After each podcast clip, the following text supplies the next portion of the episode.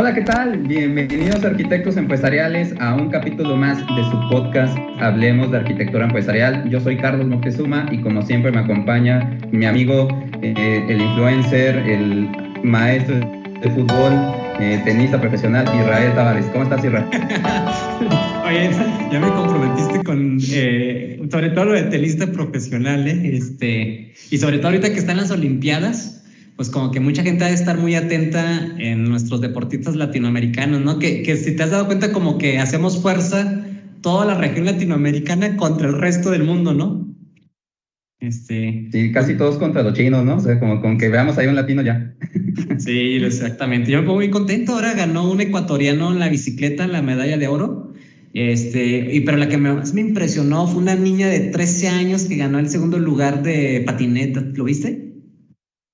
Sí, una locura. O sea, la verdad, cuando pues, se, empezó a hablar mucho de ella, pero ya cuando sale, o sea, cuando la cámara la enfoca, sí se ve una niña así de wow, y, y, todo lo que hace es una, una locura, una atleta profesional impresionante. Sí, exactamente. Pero muy bien, respondiendo a tu pregunta, Charlie, muy contento nuevamente de tener este episodio. Es el episodio número 14 que ya llevamos este, de este proyecto, que es un proyecto que le ponemos mucho cariño para todos los que nos están escuchando. Y ah, hace unos minutos platicaba con nuestro invitado de que, fíjate que me contactó un chico de Guadalajara, creo que se llama Carlos, y, me, ahí me, me, disculpo si me equivoco de nombre, que precisamente hoy está de cumpleaños y lo, lo felicité este, bueno, no, no hoy que está saliendo el video, ¿verdad? Porque tú sabes que este video va a salir en unos días más adelante, pero hoy que lo estamos grabando cumpleaños, y hubo algo que me encantó que nos dijo, y a ver si te emocionas también tú, Charlie, dijo que eh, gracias a uno de los episodios que hayamos grabado, él se había inspirado para poder empezar a estudiar la práctica de arquitectura empresarial, de hecho, más específicamente la parte de datos, ¿no? O sea, no sé si, a mí se me hizo padrísimo, no sé qué piensas tú.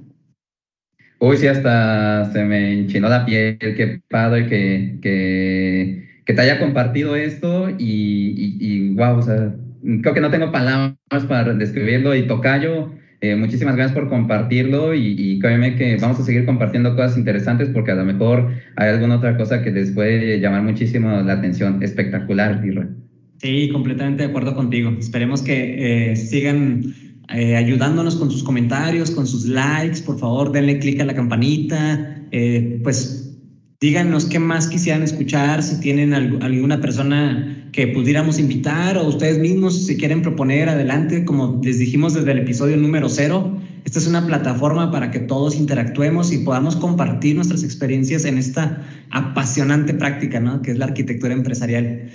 Este, Charlie, pues como ves, sin más preámbulo, le damos nuestra eh, bienvenida al invitado del día de hoy. Por segunda vez consecutiva tenemos a una persona de Chile. Este, entonces, pues, estoy muy contento de tener el día de hoy y muy honrado de, su participación de José Luis Sanzana Rifo. Eh, antes de, darle la palabra a José Luis, me gustaría rápidamente hacer una breve introducción de su perfil profesional para que todos aquellos, y yo sé que hay muchas muchas personas ya lo conocen porque es una persona, hablando de influencers, él sí es influencer, déjame decirte. ¿eh? Ahorita, ahorita vas a, saber por qué te digo que él sí es un influencer. Pues bueno, él es orgullosamente chileno, eh, él es ingeniero civil en informática, es un PMP, es un Scrum Master, tiene una maestría en tecnologías de la información y comunicaciones en redes móviles por parte de la Universidad de Cantabria en España. Además, pues tiene una serie de diplomados. Fíjate que él estuvo un diplomado en la Academia FIT. Seguramente el nombre te es familiar porque ah, recientemente tuvimos a una invitada de esta academia, Marilu López. Un saludo si nos estás escuchando, Marilu. Eh, entonces, eh, José Luis tiene un diplomado de taller de gobierno de datos, adicionalmente, también tiene eh, talleres de la herramienta Colibra, que es una herramienta de gobierno de datos. tiene un diplomado en formación estratégica para gerentes por parte del Tecnológico de Monterrey. Así que un saludo a todos nuestros amigos y colegas de, de Monterrey, de aquí de México también. Y, pero bueno, su, su alma mater es la Universidad Austral de Chile. Y como ya mencioné, él es ingeniero civil en informática y gestión de proyectos y prácticamente toda su carrera la ha hecho alrededor de, del gobierno de datos y parte de procesos. Eh, hablando un poco acerca de su carrera profesional, pues él trabajó en diferentes compañías, principalmente de telefonía, eh, trabajó como coordinador de servicios de facturación, ingeniero de proyectos, eh, como responsable especialista en procesos por una de las empresas telefónicas más importantes en, Sudamérica y en el mundo en realidad. Y bueno, este, actualmente, ah, bueno, pero antes de decirte qué es lo que está haciendo actualmente, algo que me llamó mucho la atención de su perfil y la verdad es que lo reconozco, creo que es algo que tenemos que decirlo, es que fue voluntariado en África. Él trabajó en un proyecto orientado a cobijar a niños inmigrantes en riesgo social. Entonces, pues creo que eso es muy, muy importante mencionarlo, ¿no? Siempre nos vamos por la parte, pues académica, por la parte profesional, pero creo que este tipo de cosas vale la pena resaltarlo. Y bueno, finalmente, eh, te comento que actualmente él es consultor senior, eh, senior de Data Governance en la empresa telefónica y también, como si no fuera suficiente ya lo que acabo de decir, y es por, la, por lo que lo trajimos el día de hoy aquí, él es fundador del club DGO Latam, que es una comunidad de profesionales que básicamente tienen como finalidad, y yo creo que compartimos el, mismo valor, que es eh, ser una, un espacio donde puedan compartir conocimiento y experiencias y poder nutrirse, ¿no? Sobre todo en prácticas de gobierno de datos. Y pues precisamente de eso se trata el episodio del día de hoy. Vamos a hablar de gobierno de datos con nuestro queridísimo amigo José Luis Sanzana. José Luis, por favor, eh, ¿cómo estás? ¿Cómo has estado? ¿Qué, nos puedes decir? Eh, un saludo desde la Ciudad de México hacia Chile. Bienvenido a este tu podcast. Muchísimas gracias por la introducción que me llena de responsabilidad. sí, la verdad de las cosas. Eh, pero... No, era mi intención, ¿eh? Israel, muchísimas gracias y Carlos por la invitación eh, a grabar este podcast. Y, más que a grabar esto, yo creo que es a, conversar, a, a poner sobre la mesa puntos de vista que son eh, equivalentes respecto a, las temáticas que, vemos. Usted, eh, de hecho, eh, soy fan de usted y, tengo que reconocerlo porque en un día vi todos los videos de YouTube, eh, uno, uno tras otro, uno tras otro, y me pareció tan interesante el tema de la arquitectura empresarial y, claro, ahora vamos a hacer el match y la unión eh, de cómo, cómo eh, se relaciona con el gobierno del dato y también con la arquitectura de datos, ¿ya? Pero eso lo vamos a ver eh, después. pero me siento muy contento, muy agradecido por la invitación y, espero que, que sirva para otras personas esta conversación. Estoy seguro que así va a ser, José Luis. Eh, me ha tocado ver episodios de ustedes en el, que han grabado en el Club Geo y también te puedo felicitar por el, excelente trabajo que están haciendo. Grandes invitados que han llevado a, compartir, inclusive cofundadores tuyos también han intervenido en diferentes sesiones y, me queda claro que tienen un conocimiento impresionante sobre todo del, tema de gobierno de datos. Pero bueno, listo. Este, Charlie, ¿tú quisieras empezar con alguna pregunta o algo que quieres, quisieras?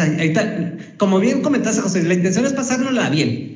Hasta la, la, intención es compartir, empezar a rebotar conceptos y empezar a, a, agregar valor a las personas que nos están escuchando. Entonces, así que este es tu podcast, relajémonos, sintámonos como si estamos en nuestras casas, que en este caso literalmente estamos en nuestras casas. Así que este, te cedo la palabra, amigo, para que empecemos la conversación con, con José Luis. Adelante, Charlie. Por supuesto, pues me gustaría empezar con la, con la pregunta clave, con la pregunta interesante. Normalmente hacemos la, pregunta de qué es arquitectura empresarial, ¿no? Arrancamos con eso, pero me gustaría hacerle un pequeño switch, porque estoy segurísimo que hay muchas personas que nos escuchan que no saben qué es el gobierno de información. Entonces, me gustaría mucho arrancar con esto y si, quieren, subimos todas las manos y nos dejamos guiar a ver a dónde llegamos con, este, con, esta plática. Entonces, eh, José Luis, puntualmente, para ti, ¿qué es la arquitectura de información o el gobierno de información? Eh, mira, respecto a esta definición, hay, muchas, ¿ya? y la podemos encontrar en instituciones que ya están consolidadas a nivel, a nivel mundial, pero creo que uno tiene que sacar eh, em, lo que le interesa de algunas definiciones es poder crear tu propia definición con una base sólida, obviamente. Eh, pero, pero si hablamos de, del gobierno de datos, eh, podemos comenzar eh, reflexionando o definiendo qué es lo que es un gobierno. O sea, nosotros estamos en, nuestros países y, funcionan de una forma y para nosotros es natural, pero, pero en realidad a nivel político creo yo que un, gobierno es, puede ser la, la, autoridad que dirige eh, que también controla y por sobre todo tiene que administrar eh, las instituciones o los ministerios a, a nivel político. Ahora, si, si vemos el, este concepto de gobierno al gobierno de datos como tal, eh, podríamos definir que, es una, una entidad que cumple una función de control, de coordinación entre las distintas áreas de la organización, eh, que define roles y responsabilidades, eh, estableciendo estándares, políticas, procesos, eh, de, forma de responder a algunas preguntas como eh, ¿quién es el dueño de, este dato? ¿Quién es el dueño de esta, información dentro de la organización? ¿Y de dónde provienen los datos? Eh, cuando tú estás calculando un indicador dentro de, una organización, necesitas saber hacer el, traqueo completo desde dónde viene esa, información. Eh, y ahí estamos hablando de, lo que es linaje de datos, que es otro tema que podríamos hablar un poco más. Pero en definitiva, el, gobierno de datos también apoya a una organización en, la gestión del conocimiento que tiene sobre toda su información. ¿ya? Entonces, es es como el orquestador, es, es, la persona que está dirigiendo la orquesta para que todos puedan tocar una sinfonía eh, y que esa sinfonía pueda sonar agradable a nuestros oídos y agradable a la organización. Claro, ahí están los chelos, está los violines, el contrabajo, eh, etcétera, etcétera, y el gobierno de datos es el encargado de poder orquestar toda esta sinfonía, como les digo, eh, en diferentes temáticas y en diferentes áreas.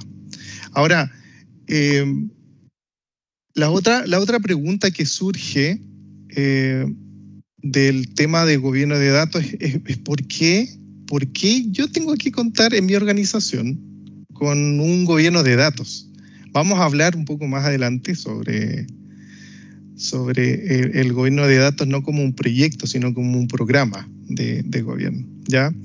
Pero, pero la decisión, creo yo, que, que implica responder eh, muchas preguntas que uno se hace dentro de, la empresa o la organización en cuanto a si necesito o no tener un gobierno de datos.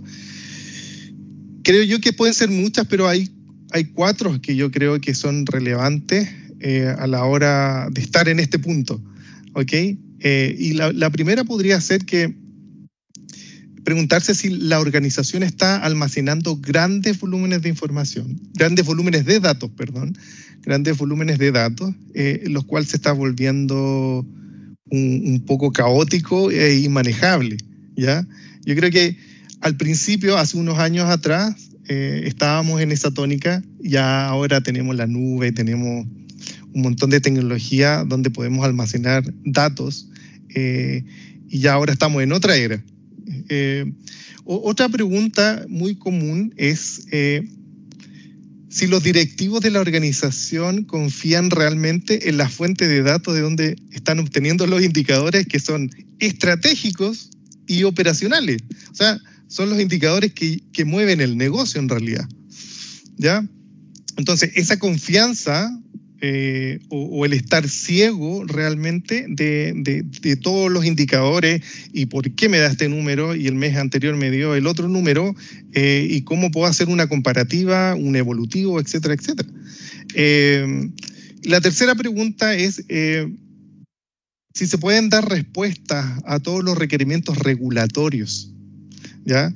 y normativos ante las entidades fiscalizadoras, porque eh, si bien en telecomunicaciones nosotros aquí en Chile tenemos la Subtel, la Subsecretaría de Telecomunicaciones, bueno, la banca tiene su ente fiscalizador, la minería también, etcétera.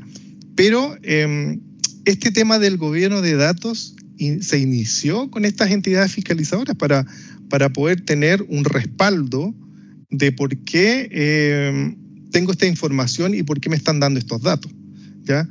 Eh, y por último, creo yo, eh, y que está muy en boga ahora, principalmente ahora en, en, en, Europa, pero es si existen políticas de protección de datos personales, ¿ya? de los cuales debemos hacernos cargo para proteger la información de, de, nuestros clientes, que en definitiva es así. Entonces, esta y, un montón de otras preguntas pueden surgir para, para, evaluar si, dependiendo de la situación actual de la organización, es necesario implementar un programa, ojo, un programa de gobierno de datos.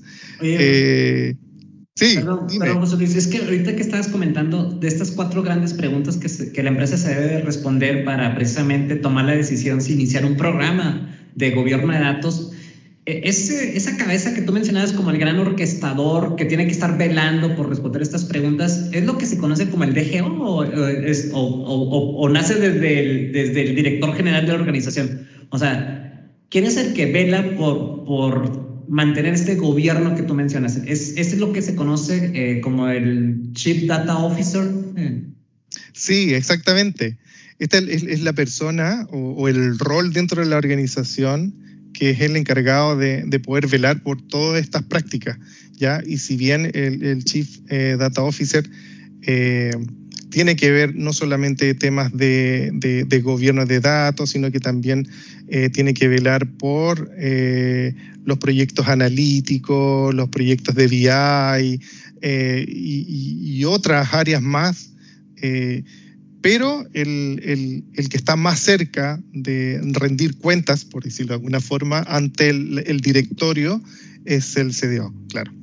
Eh, y otro, factor importante, eh, creo yo, que para poder implementar un, programa de gobierno es tener un buen sponsor dentro de la organización. Yo creo que a usted le pasa lo mismo con la arquitectura empresarial, porque si no, tienes, si no tienes un buen sponsor, eh, es decir, un director de finanzas o, eh, un, alto directivo que te respalde este programa de gobierno y, y al cual claro, tú tengas que rendir cuentas y, rendir estos los objetivos que tú tienes en tu programa. Eh, creo que si no lo tienes, te va a costar muchísimo poder entrar en la organización, poder convencer si no tienes este tipo de respaldo. ¿Ya? Típicamente, ¿quién sería un buen sponsor? ¿El, de, el, comercial, el de marketing, el de operaciones? ¿quién, quién dirías tú? Yo, ah, yo creo que deberíamos hacer otra pregunta. ¿Quién, quién, entrega el dinero dentro de la compañía? ¿Quién te financia?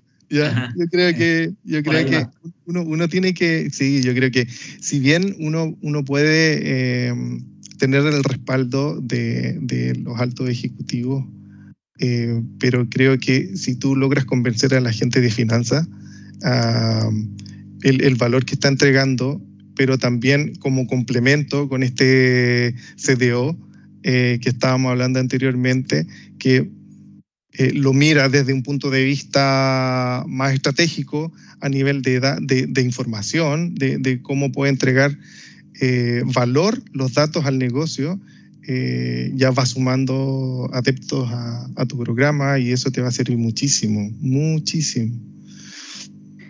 Es que en, teoría es un proyecto fácil de vender, ¿no? ¿Por qué? Porque todos queremos datos seguros, todos queremos tomar las decisiones correctas, ¿no? O sea, porque si nos dan informes, reportes, que, que, a lo mejor no sabemos cuál es la calidad y la seguridad de ese dato, pues qué, riesgo, ¿no? Tomar decisiones con los ojos cerrados. Entonces, en teoría todos quisiéramos, todos, creo que todos, en, todos, todos, todos en la cabeza existe que necesitamos tener un gobierno de datos, una información segura.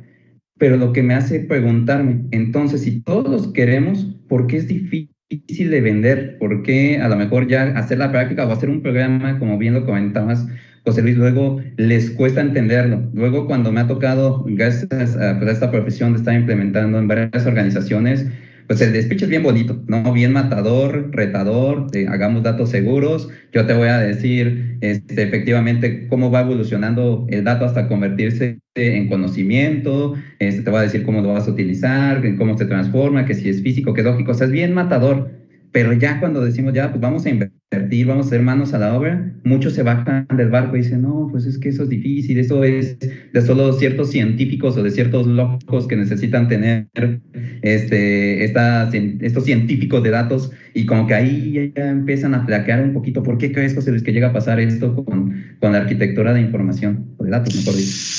Sabes que yo creo que, que, es, un, es un tema Mm, tan importante el poder entender eh, cómo, cómo, es el retorno de la inversión, el ROI, eh, sobre eh, los datos que tú tienes dentro de la organización. O sea, cómo convencer que a los altos directivos o en tu programa de gobierno que la calidad de los datos es relevante en una organización.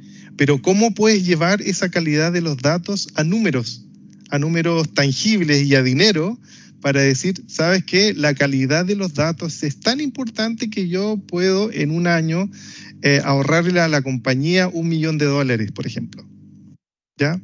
Em, creo que ese, ese tema, esa temática es muy difícil poder contabilizarla, em, específicamente en los temas de calidad.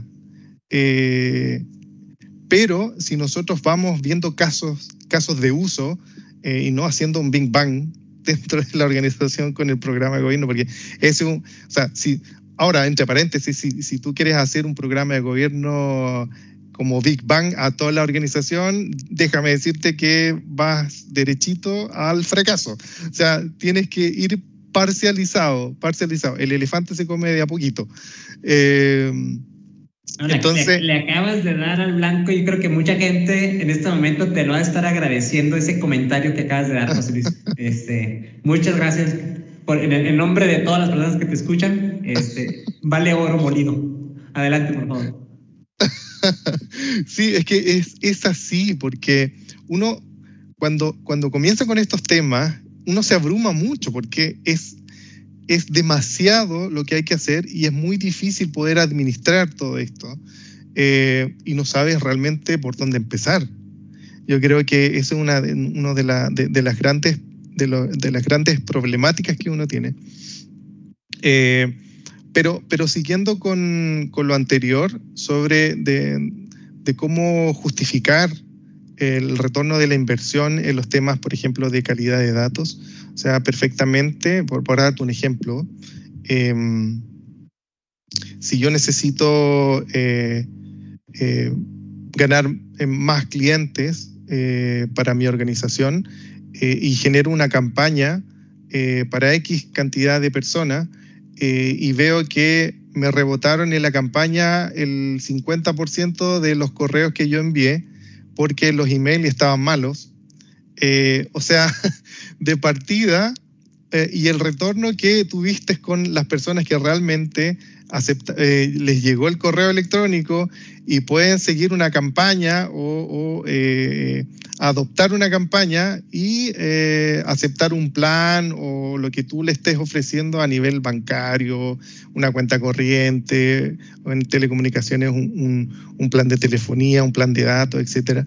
Eh, si tú lo extrapolas lo que tú pudiste lograr en esa campaña, eh, solamente con el 50% de, los emails que realmente le llegaron a los clientes versus los 50, el 50% de los emails que rebotaron, o sea, ya puedes tener un estimativo de cuánto tú podrías eh, obtener al arreglar tu fuente de información.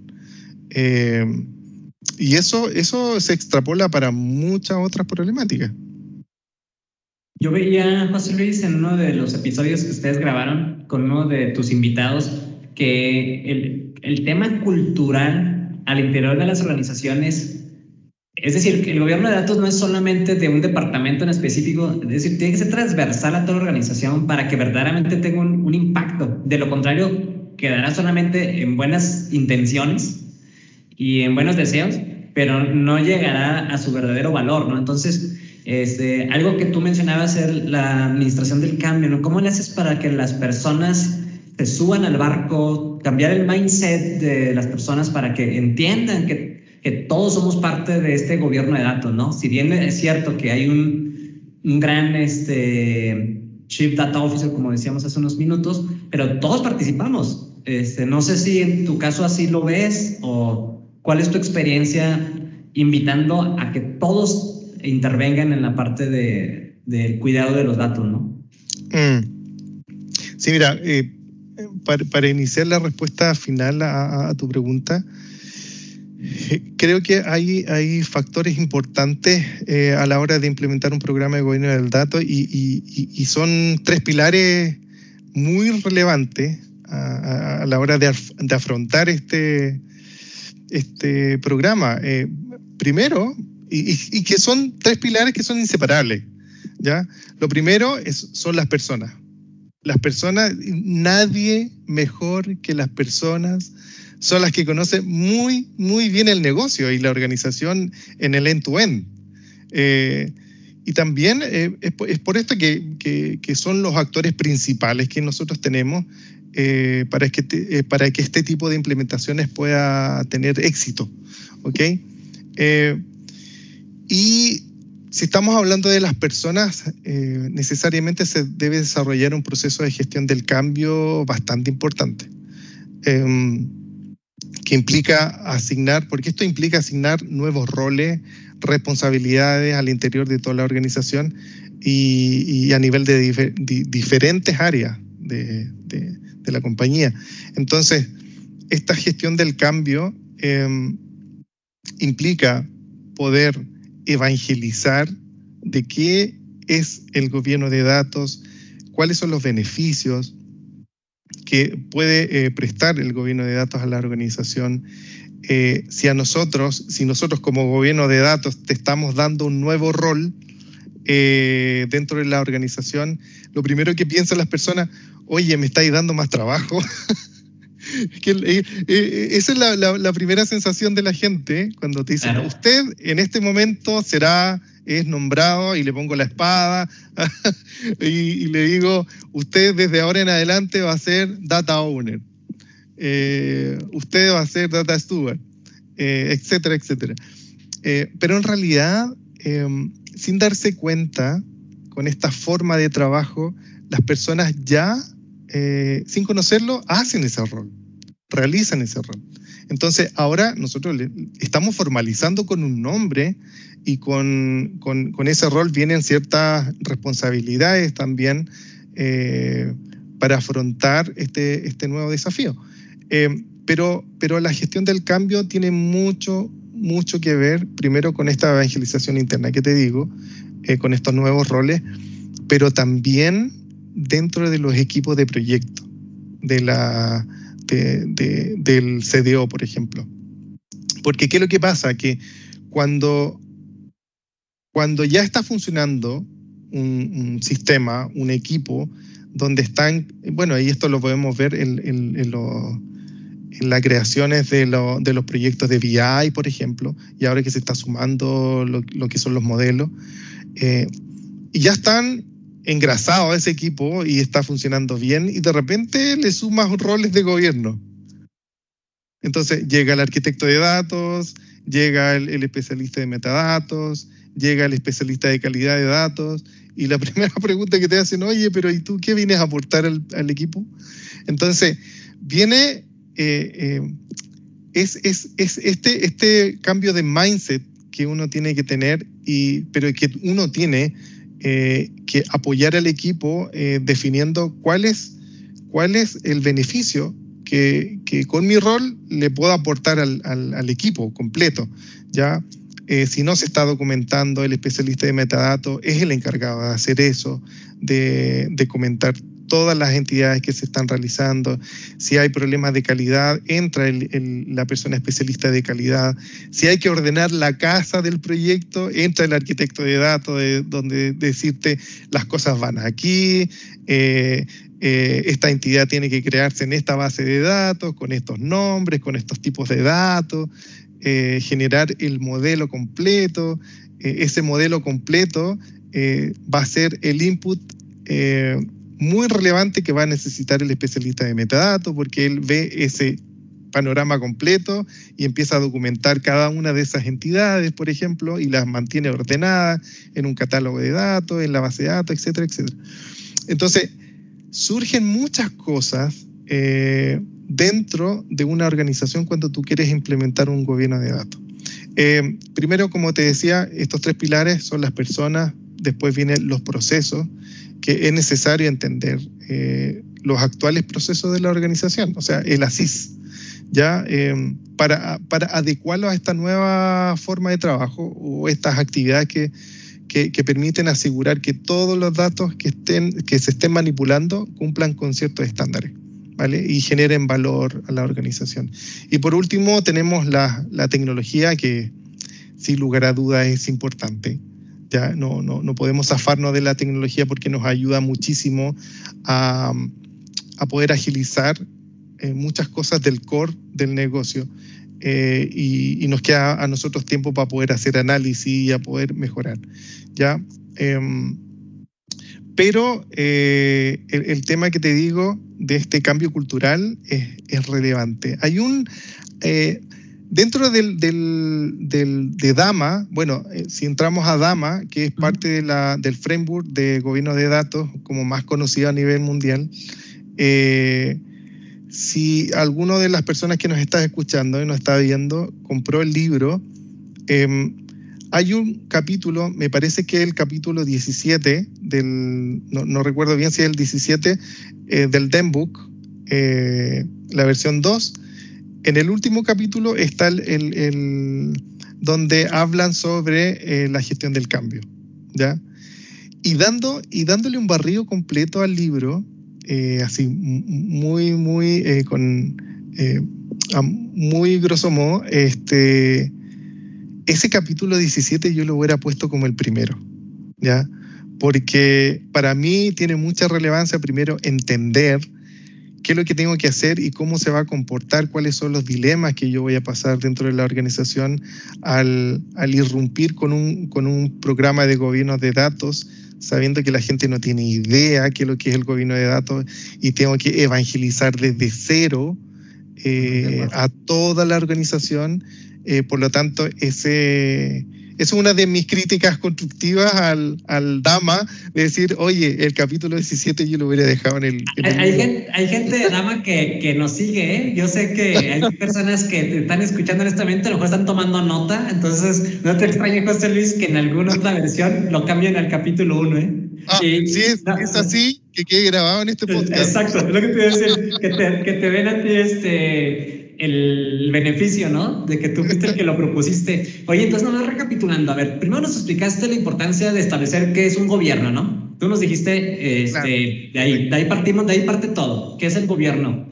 Y luego mencionaste cuatro preguntas importantes que las empresas tienen que hacerse para implementar un programa de gobierno de datos y nos dijiste, no es un proyecto, es un programa. Y las cuatro preguntas que nos hacías, pues era el tamaño de la organización, la cantidad, perdón, la cantidad de información almacenada, si había un ente regulador, si había temas de privacidad de datos, entre otras. Nos comentaste cuatro preguntas importantes que tenían que hacerse. Y luego mencionaste también la importancia de tener un sponsor. Dijiste que era bien importante que tuviéramos un patrocinador, principalmente de ser posible por la parte de finanzas. ¿Sí? También eh, nos mencionaste que cualquiera que intente implementar un gobierno de datos de la noche a la mañana, abarcando todos los dominios, pues iba a dar de topes con la pared, porque la recomendación que tú nos das, José Luis, es que se establezcan casos de uso. O sea, ¿cuáles son los casos de uso en los que se va a implementar este programa? Y de ahí, pues empezar, ¿no? Empezar de a poco. Esa fue una, una de tus sugerencias. Eh, principalmente. Y ahorita nos acabas de decir tres pilares importantes que van siempre de la mano, que uno de ellos es las personas, el otro son los procesos para conocer el end-to-end y finalmente, como bien dijiste, pues la tecnología, ¿no? Yo creo que sin ningún, digamos que estos tres son como siameses, ¿no? Van pegaditos, no puede ir uno sin el otro. Y entonces, todo eso me lleva precisamente a que cuando tú nos estás contando porque dijiste proceso, tecnología, personas, eh, gobierno, pues esto me lleva a la arquitectura empresarial. Y ahí es donde yo le, le, hago el match del gobierno de datos con la arquitectura empresarial. Sin embargo, aquí, y es donde yo te quiero preguntar, José Luis, es, eh, ¿será que la arquitectura empresarial la ves como una gran sombrilla donde está la, el gobierno de datos o más bien deberían de estar a la par el, tal vez el Chief Data Officer y el arquitecto empresarial. Eh, ¿Cuál es tu sugerencia, tu experiencia en, en, cuanto a la combinación de estas dos grandes prácticas y que son bien apasionadas y en algún momento pues convergen, ¿no? Se tienen que hablar, sí o sí. Uf, esa es una pregunta muy difícil de contestar. Perdón.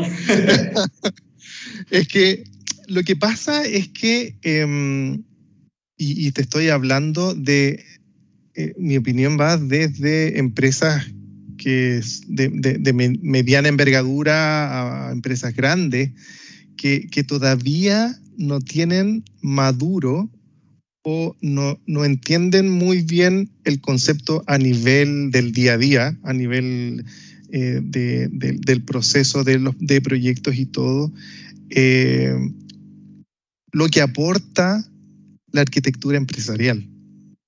Yo creo que em, partiendo de esa, de esa premisa o de, esa, de ese punto de partida de que no todas las organizaciones le dan la importancia a la arquitectura empresarial como yo me imagino, la verdad de las cosas, la arquitectura empresarial como el paraguas completo donde, donde se pueden conectar procesos, sistemas, eh, y esos sistemas los administra, eh, eh, esos sistemas administran datos, entonces va todo bajo ese paraguas, es mi opinión, es probable que otra persona me diga, no, ¿sabes qué? Yo creo que puede ser de otra forma, perfecto. pero, según mi punto de vista, la arquitectura empresarial es el paraguas completo. Y después tenemos algo que está muy relacionado al gobierno de datos, que es la arquitectura de datos. Tenemos la arquitectura de sistemas, etcétera. Eh, y como les decían en, hace un rato atrás, antes de comenzar la exposición, ustedes pueden darme una clase magistral de arquitectura empresarial que me encantaría tenernos tenerlos en el club de Geo Latam en algún momento, a ti, Carlos, eh, Israel. Eh, pero, pero creo que en definitiva si nosotros comenzamos con un gobierno de datos y, le damos la importancia que se merece a la arquitectura de datos, ya comenzamos con algo, ya con algo muy importante. Ahora, si la, si la organización empieza a evolucionar con mezclando esta arquitectura empresarial, sería genial. Genial. Y lo que te comentaba eh, hace un rato atrás también de un post que tú hiciste en, LinkedIn, donde colocaste el gobierno de datos y ahí estaba relacionado a la arquitectura empresarial, al gobierno de riesgo y controles, por ejemplo, a la administración de procesos de negocio y por último los beneficios de compartir un repositorio común entre la arquitectura empresarial, eh, la, arquitectura, el gobierno de datos. Eh, de riesgo, etcétera yo les decía a ustedes y, a los espectadores también que es el sueño del pibe. O sea, si, una organización tiene todo eso, oye, eh, qué, rico poder trabajar ahí. Pero qué mejor poder llegar a esa madurez. Yo creo que uno aprende muchísimo en el camino, poder llegar a ese nivel de madurez dentro de la organización, tomando en consideración la importancia que tiene eh, el, gobierno de datos, la arquitectura de datos, la arquitectura de sistemas y por sobre todo la arquitectura empresarial que, según mi punto de vista, es la encargada de poder conectar todas esas piezas y ese rompecabezas dentro de la organización.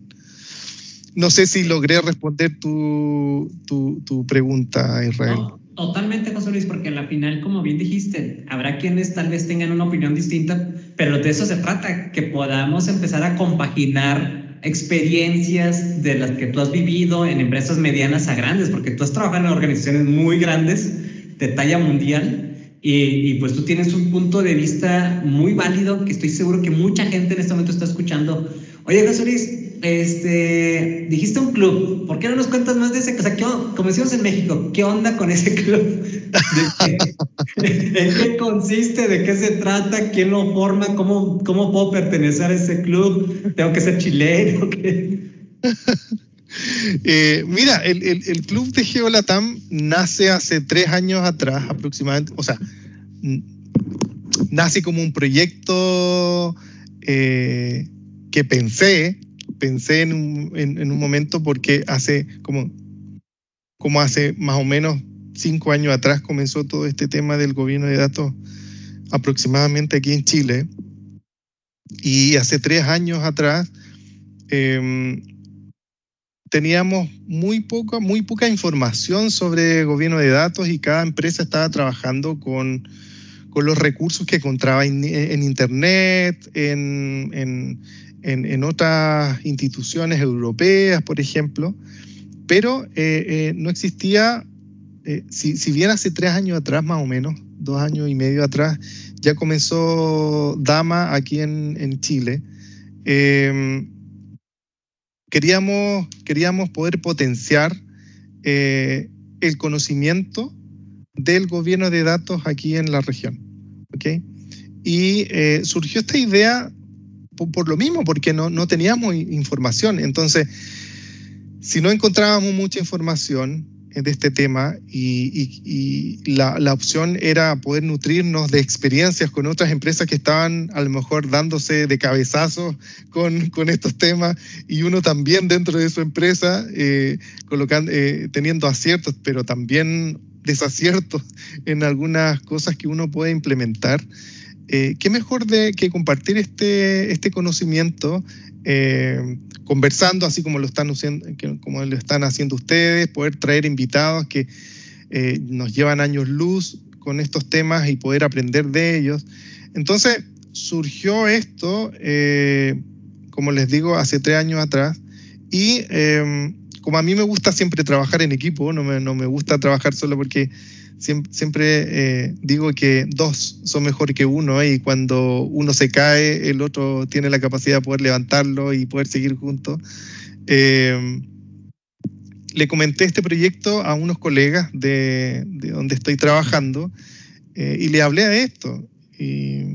Y como, como hacía mucha falta aquí en Chile tener una, este tipo de organizaciones, les encantó la idea y nos dijeron, ya, te apoyamos y cuándo partimos. Entonces, eh, así surgió y comenzamos a, a, preparar material nosotros mismos de la experiencia que, que teníamos. Eh, pero también a través de LinkedIn, así, y siendo súper sincero, chicos, eh, muy patudamente, muy patudamente conectándome eh, y, con otras personas de en LinkedIn. Es como, esta persona es de gobierno del dato, así que la agrego a mi, a mi red. Esta otra. Digo, no te preocupes, que de eso algo sabemos. ¿eh? Entonces, eh, porque necesitábamos tener expositores y personas que sepan, de, que, que tengan más experiencia de, de estas cosas. Entonces, si bien nosotros comenzamos con estas temáticas y preparamos cosas de, de, arquitectura de datos, de temas de metadatos, qué es lo que es el gobierno del dato, eh, con la intención de generar esta base de conocimiento para después empezar a, construir sobre esa base. ¿ok? Entonces eh, nos pusimos en contacto con, con otras personas y ahí conocimos a, a, Mario de Francisco, de Anjanadata, de España, que es el CEO de Anjanadata, que muy amablemente nos apoyó y, estuvo con nosotros ahí en, los primeros webinars. Eh, me acuerdo que antes de comenzar esto de forma virtual, ya también eh, me invitaron a hacer una charla a, a Falabella entonces a un grupo de desarrollo que no tenía idea qué lo que era el gobierno del dato, entonces tuve que hacer la conexión entre los grupos de desarrollo con el gobierno del dato, entonces surgió eh, una conversa muy, muy entretenida esa vez. Entonces se fueron dando las cosas a medida que eh, íbamos contactando a personas e íbamos eh, tirándonos un poco a la piscina con, con, esta idea de, de, ir generando estos, estos webinars. Entonces, Em, tuvimos el apoyo desde el principio de Telefónica Chile, que, que, se lo agradecemos muchísimo. Em, a nuestros colegas también que, nos apoyan eh, y, ven, un, eh, ven en esto eh, parte del proceso que hemos vivido nosotros mismos dentro de la organización. Entonces, es, muy satisfactorio. Y, y, en la medida que, hemos, que, que ha pasado los meses, hemos, hemos tenido más eh, concurrencia en, los webinars eh, y preguntas muy buenas dentro de, las mismas charlas. Eh, los invitados han sido muy, muy buenos también. y, ya se ha generado esta sinergia entre las personas que asisten a estos webinars y los expositores y de repente quedan preguntas sin responder, hay algunos expositores que muy amablemente después les enviamos todas las preguntas y las responden y se las enviamos a todas las personas que asistieron. O sea, de, ese nivel de, buena onda dentro de las personas que asisten. Eh, y a medida que, hemos presentado estas, temáticas, eh, me atrevo a decir que, el Club de Geolatam en, Latam en este minuto es eh, la comunidad que genera más conocimiento en Chile eh, del tema de, gestión de datos, de data governance, de, data management en, su conjunto.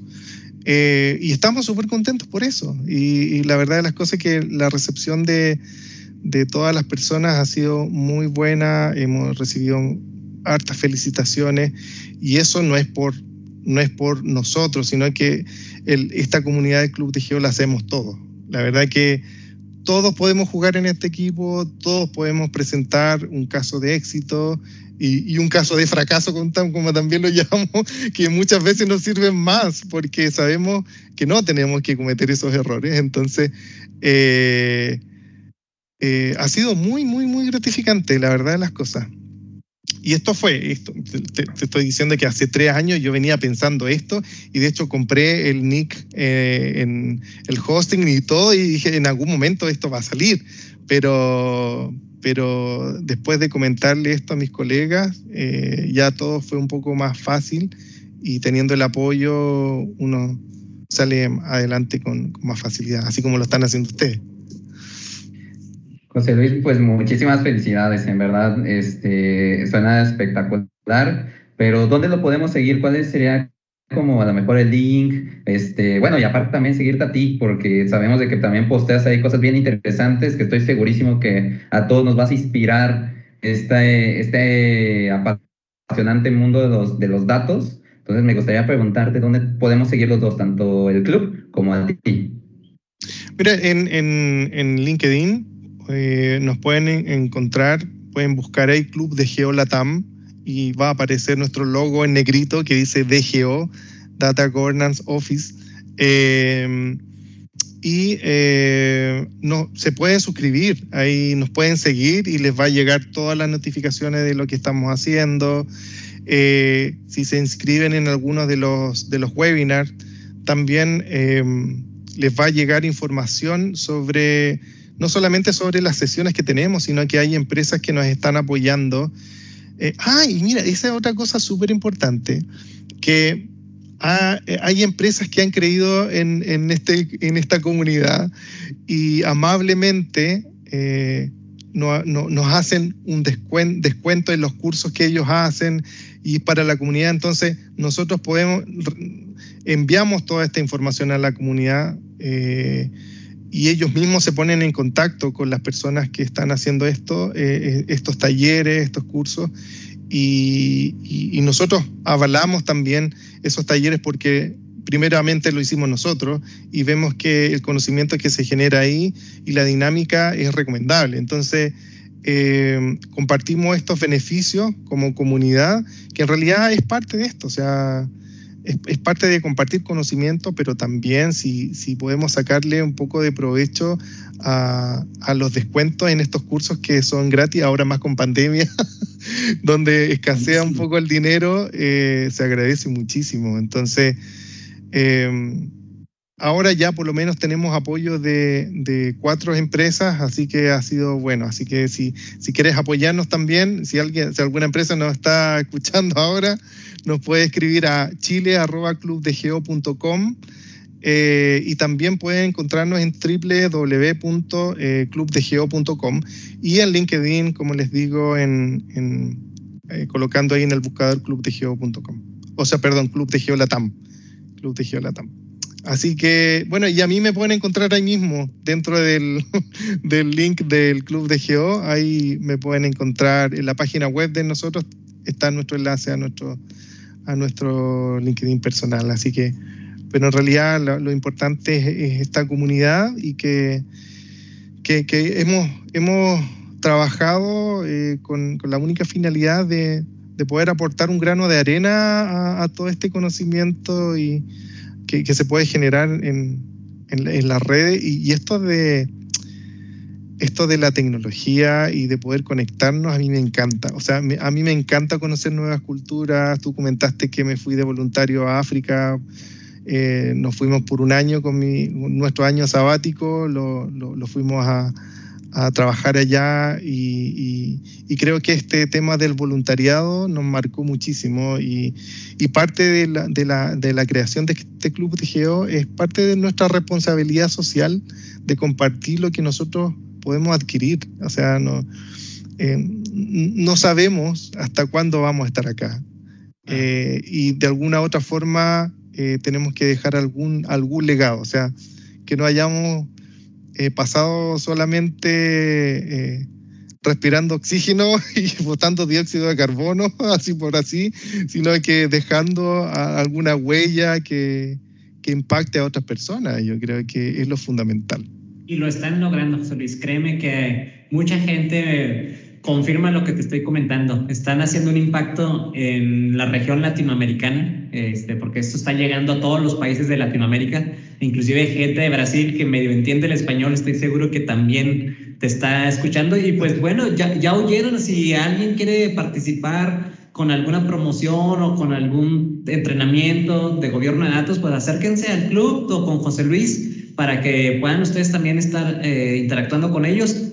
José Luis, pues como suele suceder, nos faltó tiempo. La verdad es que nos gustaría seguir conversando del tema. Eh, nos gustaría comprometerte aquí para un siguiente episodio, si nos permites más adelante grabar otro donde podamos hablar un poco más acerca de este tema tan apasionante que ya no es una buena idea, ¿eh? es una necesidad. Yo creo que las organizaciones tienen que establecer este programa y la verdad es que me quedan muchas preguntas en el tintero. La verdad es que eh, ha habido gente que después de haber escuchado el episodio de Marilu, que también participó una vez con ustedes, eh, te interesó bastante el tema de gobierno de datos y, entonces estoy seguro que mucha gente se va a acercar y va a preguntar este, otras cosas, ¿no? Entonces, pues Charlie, no sé si hay algo más antes de que cerremos el episodio que quieras compartir, además de agradecer. agradecer agradecerte, José Luis. La verdad, muchísimas gracias. Me gustó mucho tu, participación y, yo también me quedé con muchísimas dudas. Eh, me gusta mucho cómo lo explicas de una manera muy simple, muy práctica y fascinados de tenerte nuevamente y estoy segurísimo que este va a ser uno de los más visitados, este, porque justamente la, la, el tema de los datos está haciendo un boom, está, está regresando a, a, a, ser como, como principal, algo que anteriormente como que no se veía tanto, pues como que nos estamos empezando a acercar cada vez más hacia los datos, lo cual creo que es un beneficio para, para todos, ¿no? Entonces, en verdad, muchísimas, muchísimas gracias por el espacio y por el tiempo. Y pues no sé, José Luis, si te gustaría dar algún último mensaje de paz a los, a los arquitectos empresariales que aquí te están viendo. no, para, para mí también ha sido un, un, gusto. De verdad que se pasó muy rápido la hora. con esto, o sea, se dan cuenta que con esto podemos conversar horas y horas y sacar experiencias de un montón. Entonces, que, que, genial sería poder eh, seguir conversando sobre estos temas y, y, y a, a, quiero, quiero, quiero dar tres conclusiones finales de, de todo esto eh, que creo que son relevantes. Eh, que de, dependiendo de las prioridades, la primera es de, dependiendo de las prioridades de, la organización, eh, puede iniciar su, su, programa de gobierno de datos considerando áreas de conocimiento que entreguen eh, desde el punto de, vista de la organización mayor valor. Por ejemplo, eh, puede empezar con, con las áreas de, de, con los equipos de arquitectos de datos, de seguridad de datos, por ejemplo, de metadatos, calidad de datos, etcétera. ¿Ya? Pero depende de, tu, de, de tus prioridades como, como organización. Y lo segundo es que, ya lo había dicho, pero no se recomienda iniciar un programa de gobierno eh, abordando todas las áreas de la organización, es decir, un Big Bang. Eso eh, sería caótico y, corre el peligro también de, no cumplir las expectativas de la alta dirección, que, vendrían siendo tus principales eh, sponsors. Em, y por último, que, un programa de gobierno siempre debe considerarse como un proceso de mejora continua. Ojo con eso, y, no como un proyecto en sí. Por eso es que hablamos de un programa de gobierno de datos y no de un proyecto de gobierno de datos. Eh, esto, esto va a seguir dentro de la organización. Eh, entonces, eh, tenemos que, que, tener esa consideración. Y bueno, y, y por último, mandarle un gran saludo al, equipo del club de Geolatam, que, que son mis amigos, a Kenzie Piña, a Darwin Cisterna, a Miguel Ángel Veli, que, que, son, somos los que llevamos el, club de Geolatam eh, y, y, de verdad que los chicos han sido un apoyo muy, muy grande durante todo este tiempo y, y a todas las personas que asisten al, a las sesiones del club. De hecho, el, próximo martes tenemos una, eh, así que ahí la estamos promocionando en, en LinkedIn. Este, y, y también a, las personas que siempre, siempre han tenido la voluntad de acompañarnos como expositores. Eh, así que les envío un gran abrazo, eh, un saludo cordial y, espero que podamos estar conversando en una próxima ocasión, Israel y Carlos. Yo feliz, yo feliz. Dalo por un hecho, José Luis, y estás bárbaro. Tus últimas palabras seguiste regalándonos consejos. Te agradecemos mucho estos últimos tres consejos que nos diste y te acordaste del equipo, eso habla muy bien de ti. Felicidades. Este, un saludo a todos los miembros del club, a los fundadores del club. Eh, esperemos que en algún momento podamos también contar con la participación de, de, ellos. Sería muy, muy chévere poder contar anécdotas. Seguro que han de tener mucho que contarnos. Así que felicidades nuevamente, José Luis, por esta iniciativa. La verdad es que se ve a la distancia que eres un tipazo. Este, el tema de voluntariado, el tema del club, compartir tu conocimiento sin otro fin más que el gusto de compartir. Creo que eso habla muy bien y yo espero que en algún, en algún momento de la vida nos permita conocerte en persona. Ya, ya habrá tiempo de ir a Chile o que tú vengas a México, ¿por qué no? yo encantado, yo encantado. Eh, y pueden venir a visitarme aquí a Viña del Mar, en Chile, que aquí es donde vivo. Eh, y ahora, en la presentación, tú me dijiste que estaba haciendo un diplomado en, el Tecnológico de Monterrey. Sí, Lo, lo, inicié y estoy eh, cursando ese diplomado en, temas gerenciales, así que ha sido muy interesante. Me encanta tener profesores mexicanos, aparte que me encanta cómo hablan y, aprendo palabras nuevas, por ejemplo, a, los enlaces o a los links le dicen liga y me encanta esa palabra. Entonces aprendo cosas nuevas y, y eso me mantiene como muy, muy entusiasmado. Qué bueno, José Luis, nos da mucho gusto. Pues bueno, Charlie, este, ¿por qué no nos despides, amigo, para que cerremos con este excelente episodio el día de hoy? Arquitectos Empresariales, un gusto que, estén aquí escuchándonos. Eh, estuvimos con José Luis, eh, que nos habló del tema de la importancia de los datos y nos hizo muchísimas recomendaciones. Muchísimas gracias a todos. Cuídense y hablemos de arquitectura empresarial. Nos vemos en el siguiente capítulo. Nos vemos.